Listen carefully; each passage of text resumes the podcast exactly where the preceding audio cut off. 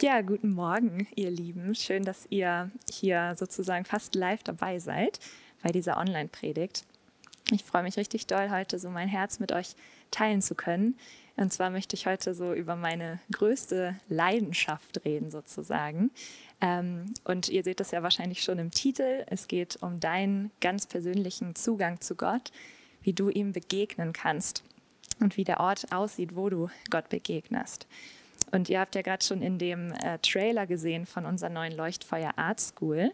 Vielleicht habt ihr mich wiedererkannt. Joscha und ich leiten auch da den äh, sogenannten Secret Place Bereich. Äh, wir Christen haben da ja ganz verschiedene äh, Ausdrücke für. Manche nennen es stille Zeit oder Zeit mit Gott, geheimer Ort oder die ganz coolen Englischen sagen dann Secret Place. Ähm, und ich glaube einfach, dass das das zentralste und wichtigste Element ist in unserem Christenleben. Einfach, dass jeder von uns persönlich Gott kennt und seinen Zugang zu ihm entdeckt und den auch nutzt. Und deswegen werden wir auch bei dieser Leuchtfeuer-Art-Zeit einfach diesen Bereich äh, leiten und da ganz praktische Tools euch auch so an die Hand geben, äh, wie man diese Zeit gestalten kann. Und für heute hatte ich einfach so auf dem Herzen, schon mal darüber zu reden, was das bedeutet und wie man diesen Ort mehr entdecken kann. Und dazu möchte ich einmal kurz so einen persönlichen Hintergrund geben, wie das bei mir kam, dass ich diesen Ort so für mich entdeckt habe, dass ich da so eine große Leidenschaft habe. Genau, und zwar als ich 15 war, habe ich Gott zum ersten Mal erlebt und entschlossen, ihm mein Leben zu geben. Und ähm, das war hier in der Gemeinde, das war während einer Lobpreiszeit, wo ich einfach so krass plötzlich Gottes Gegenwart und seine Liebe gespürt habe äh, und einfach dachte, ja, das ist es, wonach mein Herz die ganze Zeit gesucht hat, so das ist das Leben, obwohl ich noch gar nicht viel verstanden habe, wusste ich das so ganz tief in mir. Und ich weiß noch, dass am Anfang mir jetzt niemand erklärt hat, was es jetzt bedeutet, Christ zu sein, so richtig. Also was das jetzt für meinen Alltag bedeutet, was man jetzt so macht, wie das aussieht. Aber ganz selbstverständlich bin ich, als ich nach Hause gegangen bin, bin ich in mein Zimmer gegangen, habe einfach angefangen mit Gott zu reden, habe ihm irgendwelche amateurhaften Lieder auf meiner Gitarre vorgespielt. Und es war von Anfang an ähm, ja irgendwie so ein ganz wichtiger Bestandteil meines Christenlebens, dass ich diese persönlichen Begegnungen zu Hause mit Gott gesucht habe. Nicht, weil mir das irgendwer erzählt hat oder so, sondern einfach, weil es mich so sehr dahin gezogen hat.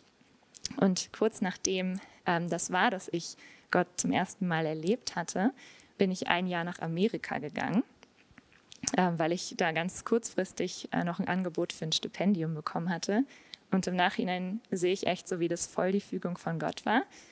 Weil ihr müsst euch vorstellen, ich war ein Jahr mit 15 Jahren von zu Hause weg. Ich hatte da niemanden. Ich hatte natürlich super doll Heimweh nach meiner Familie, nach meinen Freunden. Und ich hatte da vor Ort auch keine Gemeinde oder kannte auch nicht wirklich andere äh, Christen, die das so erlebt hatten, wie ich das erlebt habe. Aber in diesem Jahr bin ich trotzdem so krass doll gewachsen in der Beziehung mit Gott, weil ich einfach ja niemanden hatte, mit dem ich reden konnte. Was macht man dann? Man redet mit Gott. Und ich hatte ja einfach so die krassesten ähm, Begegnungen mit ihm da. Und ich kann wirklich sagen, dass es so eine Zeit war des wirklich tiefen Kennenlernens. Also dass Gott wirklich so ein Gegenüber ist, den man wirklich äh, näher kennenlernen kann, wie er ist, wie er tickt und ähm, man wirklich so eine Beziehung baut. Und ich glaube, dass bei mir ganz wesentlich war, dass ich dieses erste äh, Christenjahr sozusagen hatte, wo das alles war, worum es sich gedreht hat. Nur ich, meine Bibel, meine Gitarre und Gott. Und egal, wo es war, irgendwie in meinem Zimmer, auf irgendeinem Feld oder im Auto, äh, ich bin ihm einfach begegnet. Und seitdem äh, hat sich das einfach so durchgezogen, dass, ja, dass sich das einfach weitergeführt hat, dass es so eine Gewohnheit ist in meinem Leben, dass es ganz klar ist, egal was ich habe, egal wie es mir geht, äh, ich gehe einfach zu Gott so, und ich suche diese Gemeinschaft. Und mein Glauben besteht in einem Gegenüber und in einem, in einem Du und ich und ich begegne ihm. Und ich habe ähm, für heute, für diese Predigt, meinte ich gestern so zu Gott, ich hätte so gerne so ein richtig gutes Bild, äh, was diese Zeit mit ihm so beschreibt, also wie man zu ihm kommen kann, wie das überhaupt stattfindet. Weil es kann auch ein bisschen ähm, ja, abgefahren klingen, so wie kann man Gott denn begegnen, wie kann man sich das vorstellen. Ähm, und ich hätte einfach gern so ein Bild, was das veranschaulicht äh, meinte ich zu Gott. Und dann hat er mich auf ein Bild hingewiesen, äh, das in der Bibel äh, erklärt wird und genau diesen Ort beschreibt. Und das wollen wir uns einfach äh, ja, einmal angucken. wir sehen im Alten Testament immer wieder, dass Gott so bestimmte äh, Symboliken oder bestimmte Bilder benutzt, um etwas zu erklären oder den Menschen zu veranschaulichen, was eigentlich in der geistlichen Welt real ist. Also es ist so ein bisschen so, vielleicht kennt ihr das noch so aus der Schule, aus dem Chemieunterricht oder so, dass wir bestimmte Modelle haben als Menschen, äh, zum Beispiel wie ein Atomkern aufgebaut ist, aber niemand weiß, wie das wirklich ist oder wie das jetzt aussieht und wir werden es auch nicht, also nie sehen können. Aber es hilft uns einfach so Modelle zu entwickeln, um zu sagen, ja, so könnte das aussehen. Und ganz viel finden wir sowas auch in der Bibel. Also das Alte Testament hat ja auch total viele ähm, ja, abgefahrene Geschichten oder Sachen, die in dem Gesetz festgehalten waren, die die Menschen machen mussten. Und ähm, ganz viel hat davon einfach eine symbolische Bedeutung. Äh, und im Neuen Testament wird es auch beschrieben, dass diese Sachen ein Abbild oder ein Schatten oder eine Nachbildung des Wahrhaftigen sind. Also etwas, was in der unsichtbaren geistlichen himmlischen Welt wirklich existiert. Da gibt Gott uns irgendein Bild oder ein Symbol für, damit wir das verstehen können. Und dort wird auch eben etwas beschrieben, was verdeutlicht, wie Menschen sich Gott nahen können und ihm begegnen können. Und wir werden uns jetzt erst einmal angucken, wie das im Alten Testament aussah, also wo dieses Bild seine Anfänge hat, und dann, wie das heutzutage auf uns zutrifft oder wie uns das hilft, jetzt unsere persönliche Zeit mit Gott im Alltag äh, zu gestalten und was uns das praktisch an die Hand gibt. Und zwar fängt es an äh, in 2. Mose, wo Gott seinem Volk den Auftrag gibt, sie sollen mir ein Heiligtum machen, damit ich in ihrer Mitte wohne. Und das war die sogenannte Stiftshütte, hat vielleicht der ein oder andere schon mal gehört.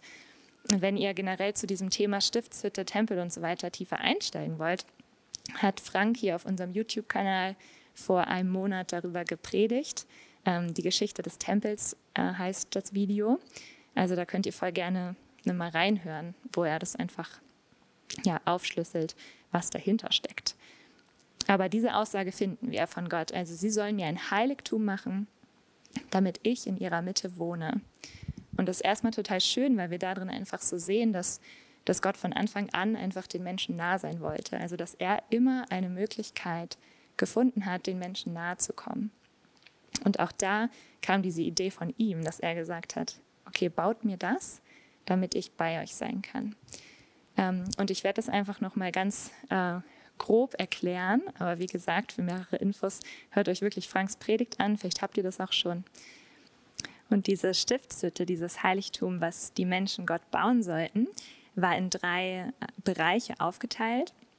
Das war einmal, ähm, wenn man reinkam, direkt hinter dem Zaun war der Vorhof, so hieß das. Ähm, da war zum Beispiel ein Opferaltar, wo die ihre Tieropfer gebracht haben und ähm, Waschbecken zur Reinigung.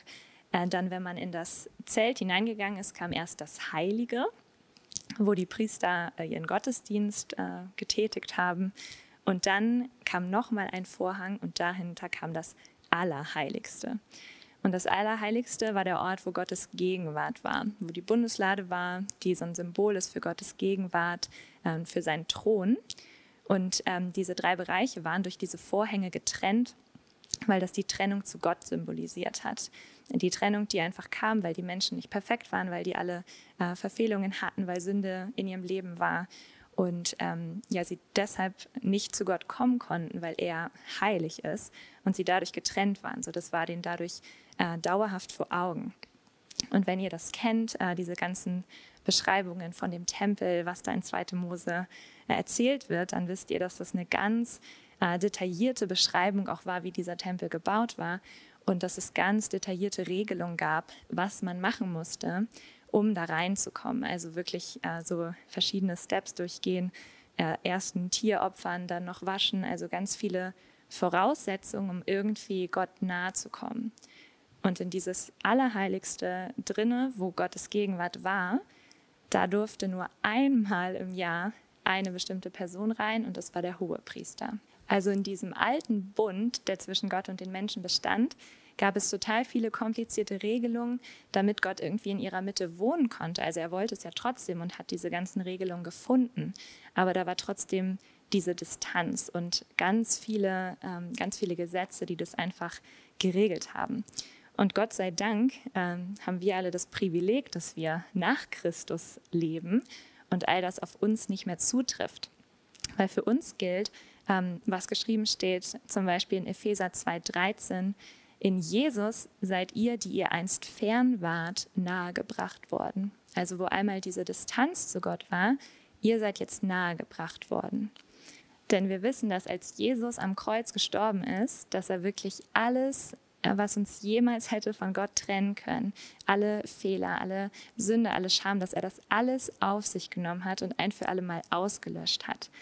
Und in der Bibel heißt es auch über diesen Vorhang, der das Allerheiligste getrennt hat äh, von dem Rest und von den Menschen, dass der zerrissen ist, einmal von oben bis unten durch.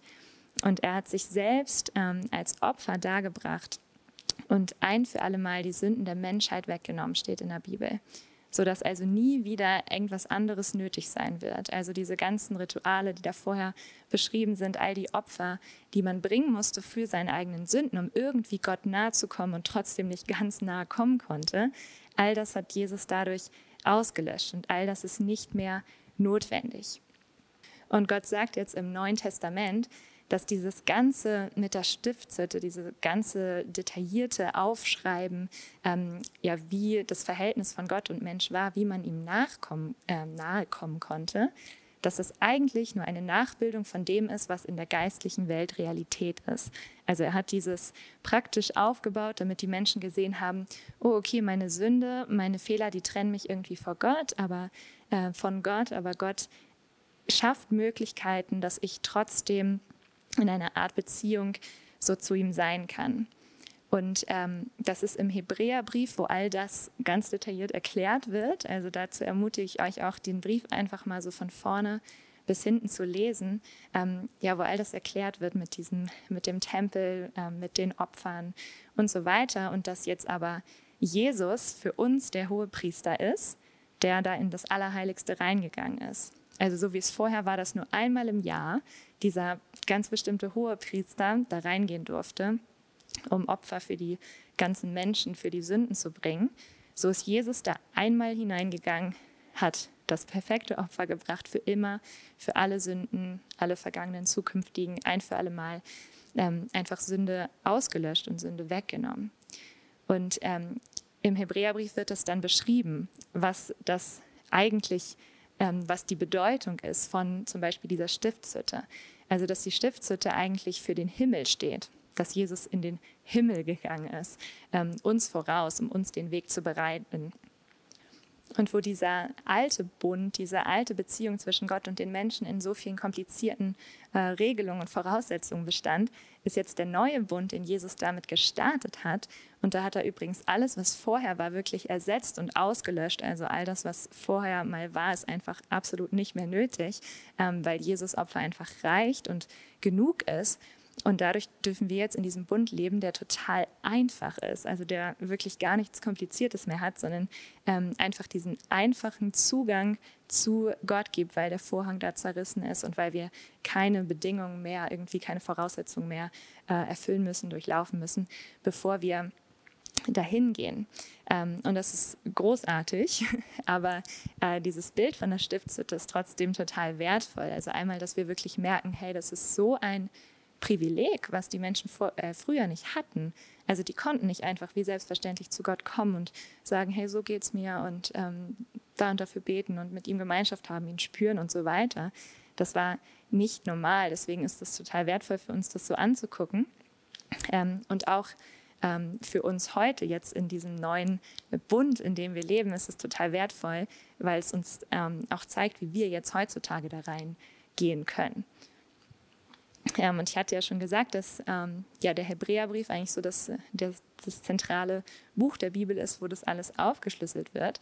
Ähm, und genau daraus möchte ich euch einfach mal einen Vers vorlesen. Ähm, der steht in Kapitel 10 ab Vers 19 und das ist jetzt nachdem äh, all das ordentlich auseinandergenommen wurde und erklärt wurde mit dem Tempel, mit der Stiftshütte, mit dem Hohepriester und so weiter. Und dann steht da deshalb, liebe Freunde, äh, können wir jetzt zuversichtlich in das Allerheiligste des Himmels hineingehen. Also dieses, was vorher getrennt war, wo Gottes Gegenwart ist.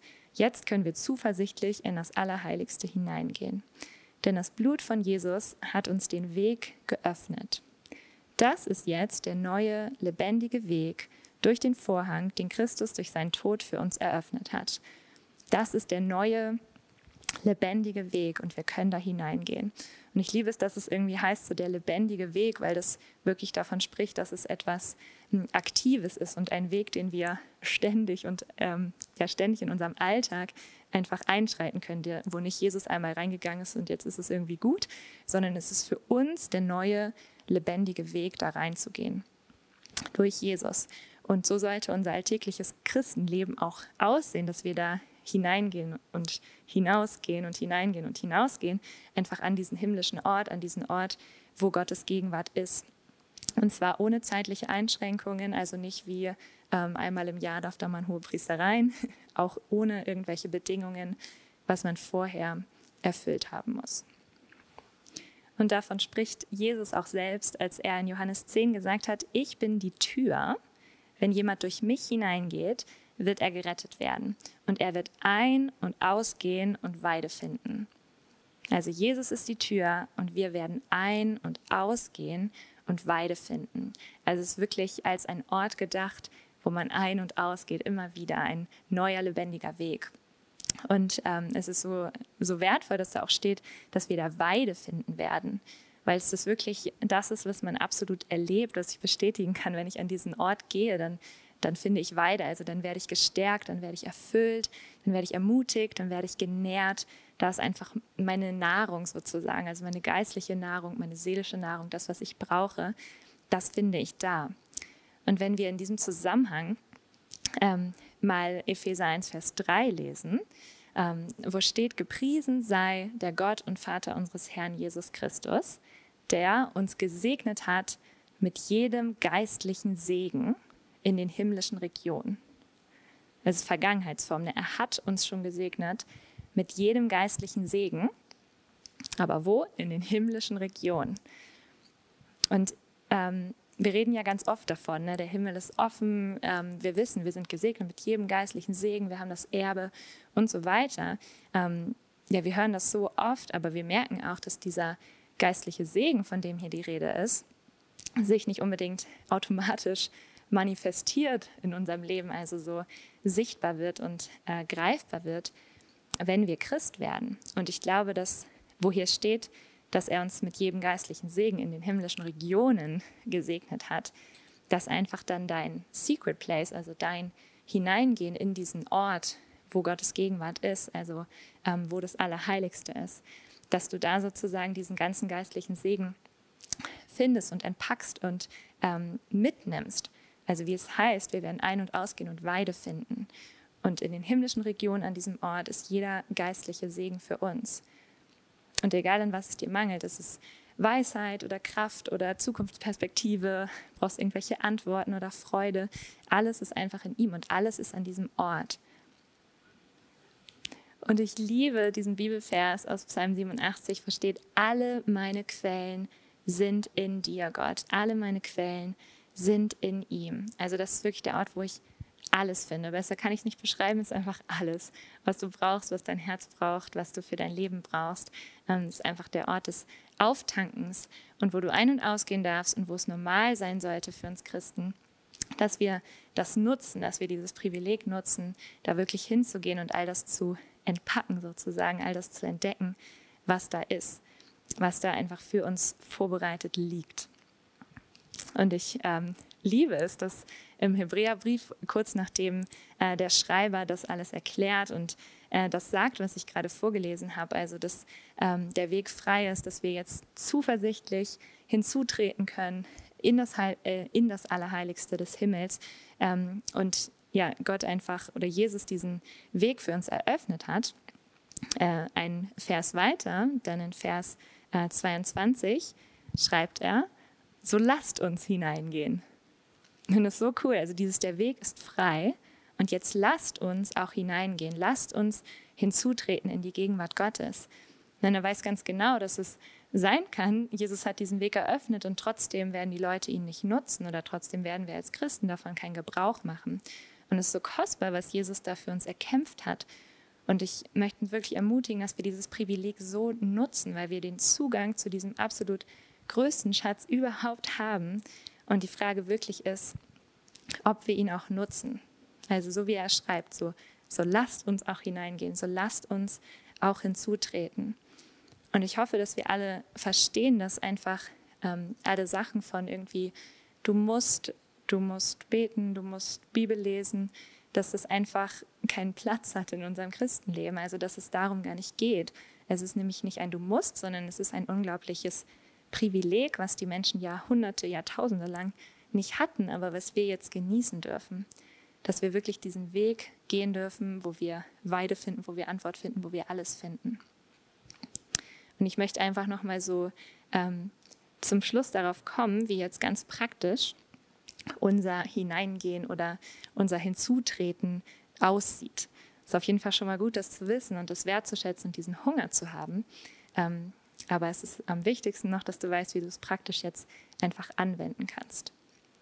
Und ich hoffe, wir sind jetzt alle ähm, on the same page sozusagen, dass äh, wir wissen, dass wir, wenn wir jetzt über die Stiftshütte, das Heiligtum, den Tempel und so weiter reden, dass es hier nicht mehr um irgendeinen physischen Ort irgendwo in Israel geht, ähm, sondern in der Bibel steht, wenn du Jesus angenommen hast, dann bist du ein Tempel des Heiligen Geistes.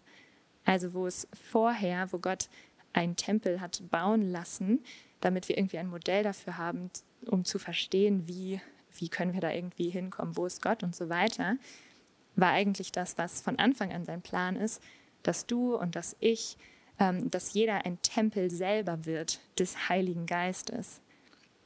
Also, dass Gott in mir wohnt und plötzlich ist der Ort, wo ich ihm begegnen kann, nicht mehr irgendeine Hütte und ein äh, realer Vorhang, hinter den ich gehen kann und so weiter, ähm, sondern der, der Ort ist in mir, wo auch immer, Bauch, Herz, hier. Ich glaube, das können wir nicht verstehen, deswegen brauchen wir auch dieses Modell. Aber der Ort, wo ich ihm begegnen kann, ist hier. Also dieses ganze Bild von dem äh, Vorhof, von dem Heiligen, von dem Allerheiligsten, wo Gottes Gegenwart ist, das ist etwas, was ähm, real ist und die himmlische Dimension beschreibt. Ähm, und das beschreibt, wie ich, wie ich einfach an jedem Ort, weil ich Gottes Gegenwart mit mir trage, ihm begegnen kann. Und ich habe jetzt ähm, genau nochmal so fünf praktische Punkte äh, zusammengefasst für alle, die die Punkte lieben. Äh, und zwar ist dann ähm, der erste, der, glaube ich, auch einfach der allerwichtigste ist, weil er die Voraussetzung ist, dass du wirklich so in die, in die Ruhe und in die Stille mit Gott kommst. Weil wenn wir mal überlegen, dass, dass dieser Ort, dass all das, wovon ähm, da geschrieben steht, dass das hier stattfindet, dann ist es ganz logisch, dass der einzige Weg dahin eigentlich ist, dass ich meine ganzen Beschäftigungen und Ablenkungen, alles, was man so macht, im Außen sozusagen einfach mal sein lassen muss, um in mein Inneres zu gehen. Also wenn hier der Ort ist, ist eigentlich die einzige Voraussetzung, dem meine Aufmerksamkeit zu schenken und irgendwie ähm, ja, aus dem Außen ins Innen zu kommen. Und ich habe neulich so eine äh, ganz coole Predigt von Johannes Hartl dazu äh, gehört, wo er äh, gesagt hat, dass ähm, ja, wenn Leute sich manchmal, wenn die frustriert sind, so, oh Gott, ist so schwer zu finden oder wo, wo finde ich ihn, wie kann ich zu ihm kommen, dass er so meinte, dass er glaubt, dass ganz oft eigentlich wir diejenigen sind, die nicht zu finden sind. Weil wenn du überlegst, dass Gott wirklich hier wohnt und der Tempel und der Ort der Begegnung in dir ist, dann könnte es eigentlich auch viel öfter daran liegen, dass wir viel zu selten an diesem Ort sind. Also dass wir viel zu selten innehalten und wirklich ähm, ja, alleine sind und das einfach wahrnehmen und sozusagen in unseren äh, inneren Tempel gehen, wo Gott schon längst da ist. Und ich glaube auch, dass eigentlich ähm, unser, ganzes, unser ganzes Leben eigentlich immer ein Kampf um unsere Aufmerksamkeit ist oder um unseren Fokus ist. Weil ich persönlich habe das Gefühl, sobald ich irgendwo alleine bin, sobald ich irgendwo alleine hingehe, sei es jetzt mein Zimmer oder ähm, der Wald oder wo man sonst auch noch alleine sein kann. Ich habe das Gefühl, dass ich automatisch irgendwie Gottes Gegenwart spüre, dass ich automatisch ähm, bei ihm bin und ihm begegne. Also dass es ganz einfach dann ist. Weil ich glaube ich auch einfach so ähm, kultiviert habe und diesen Ort kennengelernt habe und ähm, ja, gelernt habe, wie, wie ich sozusagen in meinen inneren Tempel gehen kann. Äh, und ich glaube, dass das einfach die wichtigste Voraussetzung überhaupt ist, was wir ja auch in Jesus Leben überall sehen, wo er ja unser Vorbild ist für alles, wie wir einfach unser Leben hier leben. Dass er immer wieder an einsame Orte gegangen ist, wo immer wieder steht und er ging allein auf den Berg zum Beten und er hat sich an einen einsamen Ort zurückgezogen. Und ich liebe das total, das zu lesen, weil es so ist, Gott, also Jesus hatte ja alles, er war ja auch gleichzeitig Mensch und gleichzeitig Gott und trotzdem brauchte er das einfach, trotzdem brauchte er diesen ganz, ähm, diesen ganz einsam verlassenen Ort, um in seinen inneren Tempel zu gehen, sage ich mal. Dann ist ein zweites äh, Charakteristikum, wie wir äh, da hineingehen oder wie wir hinzutreten. Ähm, das finden wir in Hebräer 4, Vers 16, ein Vers, den viele von euch äh, bestimmt kennen. Da steht so, lasst uns nun mit Freimütigkeit hinzutreten zum Thron der Gnade, also an diesen allerheiligsten Ort, damit wir Barmherzigkeit erlangen und Gnade finden zu rechtzeitiger Hilfe. Und da steht wieder diese Aufforderung, also lasst uns hinzutreten und wie mit Freimütigkeit. Und ähm, ich hatte irgendwie so den Gedanken, dieses Wort Freimütigkeit mal ein bisschen zu studieren. Ähm, und äh, das kommt von dem äh, griechischen Wort Paresia, wenn ich das richtig ausspreche. Aber auf jeden Fall ähm, hinter diesem Wort, was es bedeutet, äh, steckt eine Unerschrockenheit ohne Angst, mit fröhlicher Zuversicht, mit Sicherheit und es bedeutet auch eine Freiheit im Sprechen zu haben oder frei heraus etwas zu machen. Und ich musste irgendwie sofort an so ein Kind denken, was einfach so ganz, ähm, ja, ohne groß drüber nachzudenken, einfach wie selbstverständlich zu seinen Eltern rennt und einfach weiß, dass es kommen kann. Also ganz unerschrocken, ganz äh, frei, mit fröhlicher Zuversicht. Ähm, und dass das das ist, wie wir jetzt zu Gott kommen können. Das meinte Ruben auch neulich mal so schön dass wir immer in Gottes Haus kommen können und uns am Kühlschrank bedienen können. Und das ist, ähm, ja, das beschreibt es, glaube ich, ganz gut. Also wirklich dieses alles, was vorher irgendwie war an irgendwelchen Voraussetzungen, das und das musst du machen, um dahin zu kommen. Es gibt bestimmt, und das gibt es, praktische Tools, wie einem das, also wie einem das leichter gemacht wird, wie man in Gottes Gegenwart kommt, also dass man ihm zuerst dankt oder so. Und das ist auch alles ganz super, aber es ähm, ist es nichts mehr nötig. Also all das, was vorher da an Regelung war, das hat Jesus ja alles aufgelöst. Wir können jetzt einfach schnurstracks rein da sozusagen ähm, und wirklich da ganz, ähm, ja, ganz kindlich einfach sein und wirklich mit, mit Freimütigkeit äh, dahin stürmen. Ähm, und zu dem, was Ruhm äh, gesagt hat mit diesem Kühlschrankbild sozusagen, ähm, steht ja auch in der Bibel, dass wir nicht mehr Fremdlinge sind, sondern Gottes Hausgenossen und wir ein Bürgerrecht im Himmel haben. Also wir haben wirklich das Recht, dahin zu gehen, da zu sein, uns äh, zu bedienen. Die Bibel schreibt überall, dass Gott uns alles geschenkt hat. Wenn er uns seinen einzigen Sohn gegeben hat, wie viel mehr wird er uns nicht auch alles mit ihm schenken? Also alles ist, ist da wirklich an diesem Ort. Ähm, und dann die letzten ähm, drei Sachen, wie dieses Hinzutreten aussieht, ähm, finden wir auch im Hebräerbrief in Vers 10, äh, nee, in Kapitel 10, Vers 22. Den Anfang davon hatte ich vorhin schon äh, vorgelesen, wo steht, so lasst uns hineingehen in die Gegenwart Gottes, so lasst uns hinzutreten ähm, zum Thron. Und zwar ist hier auch wieder beschrieben, wie, und zwar mit aufrichtigem Herzen, in völliger Gewissheit des Glaubens. Denn unsere Herzen wurden mit dem Blut Christi besprengt, um unser Gewissen von Schuld zu reinigen. Drei Punkte. Also mit aufrichtigem Herzen, mit völliger Gewissheit des Glaubens und ohne schlechtes Gewissen und ohne Schuldbewusstsein. Und auf die möchte ich auch noch einmal kurz eingehen. Also der erste, der ist mir ähm, irgendwie besonders wertvoll so geworden über die Jahre mit aufrichtigem Herzen. Dieses Wort aufrichtig ähm, habe ich auch mal ein kleines bisschen studiert. Das heißt äh, authentisch, echt oder integer. Also wirklich mit einer mit einer Offenheit ganz authentisch, ohne Maske einfach äh, vor Gott kommen. Und ich finde, das spricht ganz, von, ganz viel einfach davon, nicht so auf dieser oberflächlichen Ebene stehen zu bleiben. Und wenn wir an dieses Bild denken, dass ähm, jetzt, also dass ich der Tempel bin und in mir es diese, diese Räume gibt, diese Abteilungen sozusagen vom Vorhof, von dem Heiligen und dann von dem Allerheiligsten, ähm, glaube ich, dass wir einfach auch verschieden tief entscheiden können, mit Gott zu gehen. Und es ist nichts, was äh, von Gott aus kommt, weil er möchte einfach, dass wir alle richtig tiefe Begegnungen mit ihm haben. Aber es ist immer die Frage so, inwieweit, wie doll öffnen wir einfach unser Herz. Und dieses mit aufrichtigem Herzen zu kommen und einfach authentisch und echt zu gehen, ähm, habe ich so erlebt, dass das eigentlich das ja mit das Wichtigste ist. Also ich habe das Gefühl, wenn ich so an die ähm, an die krassesten Begegnungen denke, die ich mit Gott hatte, wo sich am meisten geändert hat, wo ich am meisten verändert wurde und erfüllt wurde und ähm, was weiß ich, dann ist eigentlich dem immer vorausgegangen, dass ich total, total echt einfach zu Gott gekommen bin, total mein Herz ausgeschüttet habe, ähm, total ehrlich einfach war. Und ich glaube, das ist was, was man auch echt äh, trainieren muss und trainieren darf, da wirklich bis ins Innere sozusagen zu gehen und einfach keine Angst zu haben, Gott dein Herz zu öffnen, weil er absolut damit umgehen kann. Aber es eröffnet einfach etwas, wenn wir offen kommen, weil dann kann Gott da reinkommen. Deswegen ist dieses mit aufrichtigem Herzen einfach ja mega der wichtige Schlüssel.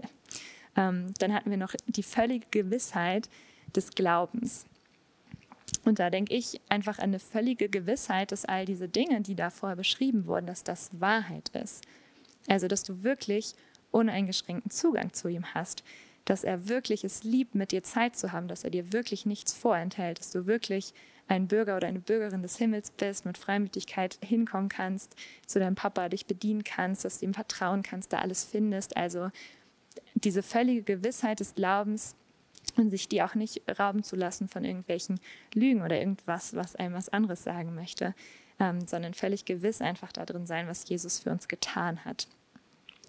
Und dann ähm, das, der fünfte Punkt, den wir dann in diesem Vers finden, ist einfach ohne schlechtes Gewissen und ohne Schuldbewusstsein. Einfach ohne die Notwendigkeit vorher ähm, Gott irgendwie alles zu sagen, zu überlegen, was hast du die letzte Woche falsch gemacht oder so. Also es ist alles einfach nicht mehr notwendig. Es gibt keine Voraussetzung mehr für dich, ähm, in Gottes Gegenwart zu kommen. Also ich fasse äh, die fünf Punkte noch einmal ganz kurz zusammen. Das erste war wirklich ähm, irgendwie an einen ruhigen Ort zu kommen und wirklich so Gott und deinem inneren Tempel deine Aufmerksamkeit zu schenken. Dann mit Freimütigkeit, also ganz kindlich, ganz selbstverständlich, einfach wissen, das ist ein Ort für dich, Gott will dich da haben, du kannst einfach dahin rennen.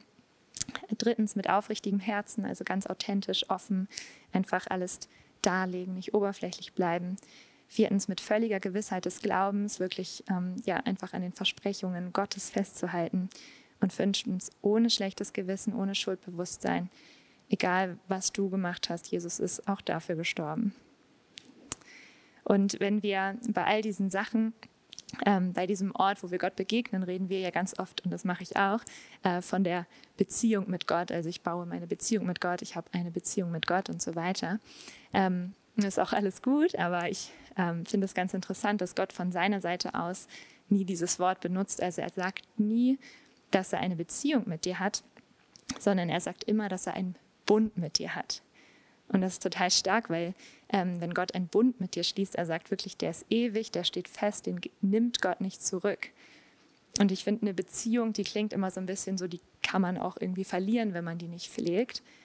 Aber diesen Bund mit Gott, den kannst du nicht verlieren. Und egal, ähm, wie oft du an diesem Ort äh, in den letzten Jahren warst, ob du da noch nie warst, ob du vorhast, da jeden Tag reinzugehen oder nur einmal im Monat, es ändert nichts an der Tatsache, dass Jesus den Weg frei gemacht hat, dass er immer frei bleibt und dass Gott das auch nicht zurücknimmt, egal was du machst, äh, egal was du machst.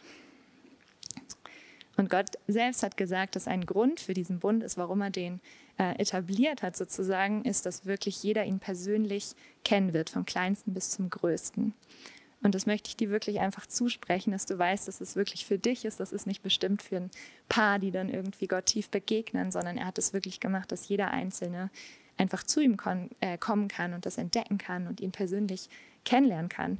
Und ich wünsche mir einfach so für uns, dass wir wirklich dieses Privileg sehen und dass wir es einfach immer mehr nutzen und diesen Ort wirklich entdecken und einfach entpacken, ähm, was da ist, weil nur so können wir auch eine Antwort für diese Welt sein. Nur so ähm, können wir einen ja, ein erfülltes Leben fü äh, führen, was Gott sich wirklich für uns gedacht hat.